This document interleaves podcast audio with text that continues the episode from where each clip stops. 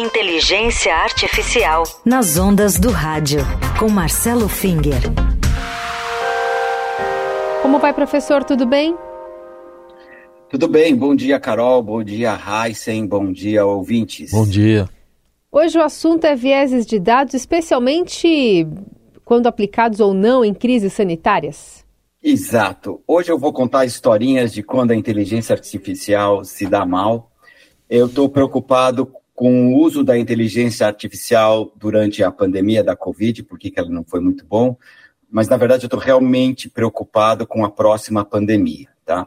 Obviamente, ninguém sabe quando será a próxima pandemia, então é bom que a gente esteja bem preparado e é bom analisar por que a inteligência artificial não foi muito útil durante a última pandemia uh, e tentar fazer melhor uso dessas ferramentas que a gente tem à disposição no nosso dia a dia e estar preparado para a próxima. Tá? E o, um dos problemas que eu vou atacar aqui é o problema que a gente chama de vieses em dados. Tá? Só que eu não vou definir o que é isso aqui, eu vou dar um exemplo contando uma história. Tá? Uh, essa historinha aconteceu antes da pandemia, ou seja, durante a pandemia o pessoal já sabia deste fenômeno, tá? Um grupo de pesquisadores tentou desenvolver um programa de reconhecimento de imagem, tá? Eles queriam distinguir as fotos que eram de lobos daquelas fotos que eram de cachorro, tá?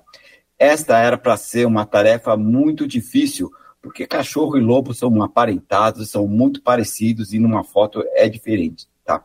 Mas o programa funcionou incrivelmente bem. Tá? Quando o programa funciona bem demais, a gente tem que ficar desconfiado. Tá? Felizmente, quando eles fizeram esse experimento, os dados eram públicos. Isso permitiu que as pessoas inspecionassem os dados. E alguém acabou notando facilmente que todas as fotos de lobo tinham a neve no pano de fundo. E as fotos de cachorro tinham paisagens urbanas, tá? Desconfiado que... É. Maravilhoso. Então, des... Maravilhoso. Desconfiado que a inteligência artificial só tinha prestado atenção nessas informações do pano de fundo e não no aspecto do, do lobo-cachorro, uh, pegaram esses dados e prepararam um novo exper experimento. Eles borraram todas as imagens dos animais. Não dava para distinguir nada, nem olho, nem focinho, nem rabo, nem nada, tá?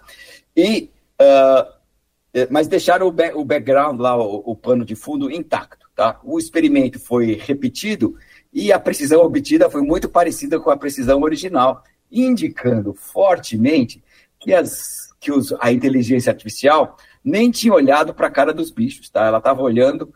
É, é, tá? a inteligência artificial ela é boa para distinguir a diferença entre tipos de imagem. Tá?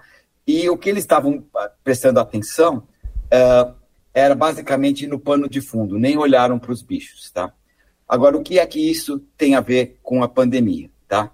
Uh, bom, primeiro, quando a gente é, diz que uh, é, você consegue realizar uma tarefa sem prestar atenção nos dados, você, a gente diz que os dados têm um viés. Então, o viés aqui era o pano de fundo. O pano de fundo estava dando a dica de como tomar, a, a, como fazer a classificação, tá? Uh, e esse problema com os dados com viés pode acontecer a toda hora. A gente precisa tomar muito cuidado e eu vou contar para vocês o que aconteceu durante a pandemia, tá?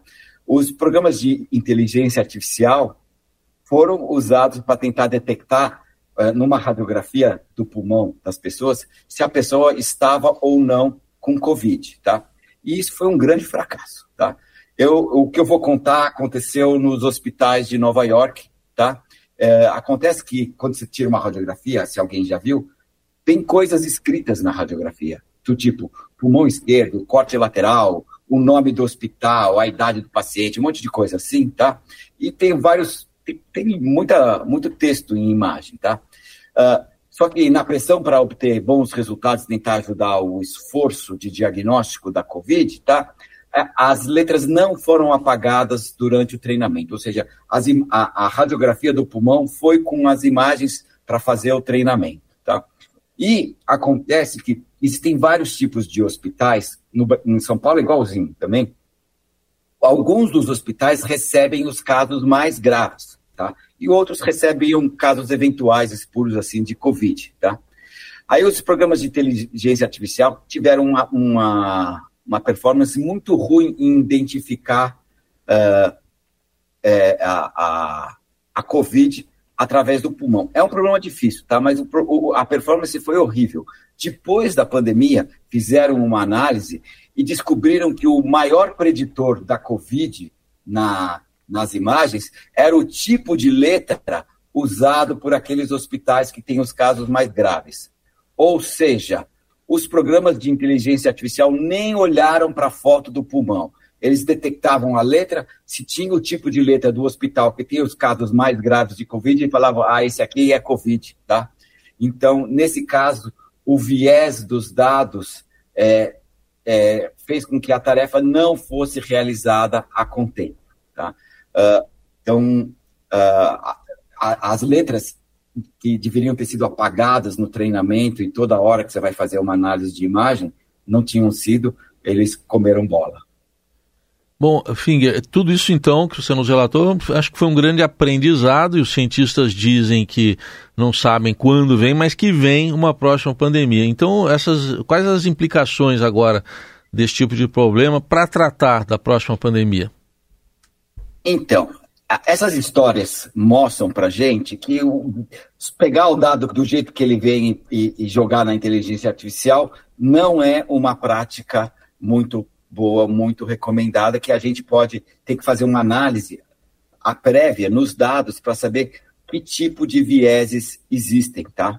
Uh, então, e, e, numa situação de emergência, em vez de passar por cima desses pequenos detalhes, é nessas situações que a gente precisa redobrar a, a atenção com a existência de vieses e outros problemas relacionados e muito bem conhecidos. Como eu falei, na época da pandemia, esses fenômenos já eram conhecidos da, da, do, do, pessoal da área. Tá?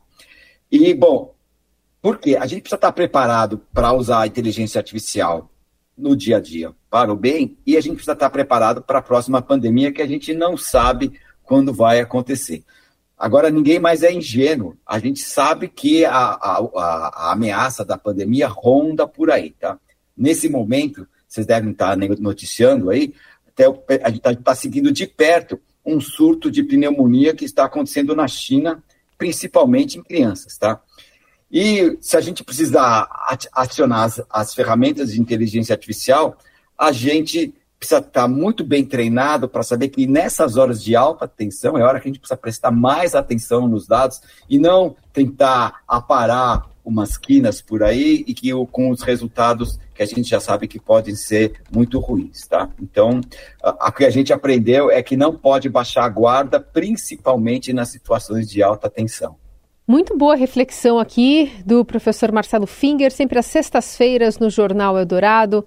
Professor, obrigada. Bom fim de semana. Obrigado, bom fim de semana para vocês dois, para todos os ouvintes também. Aproveitem o sol.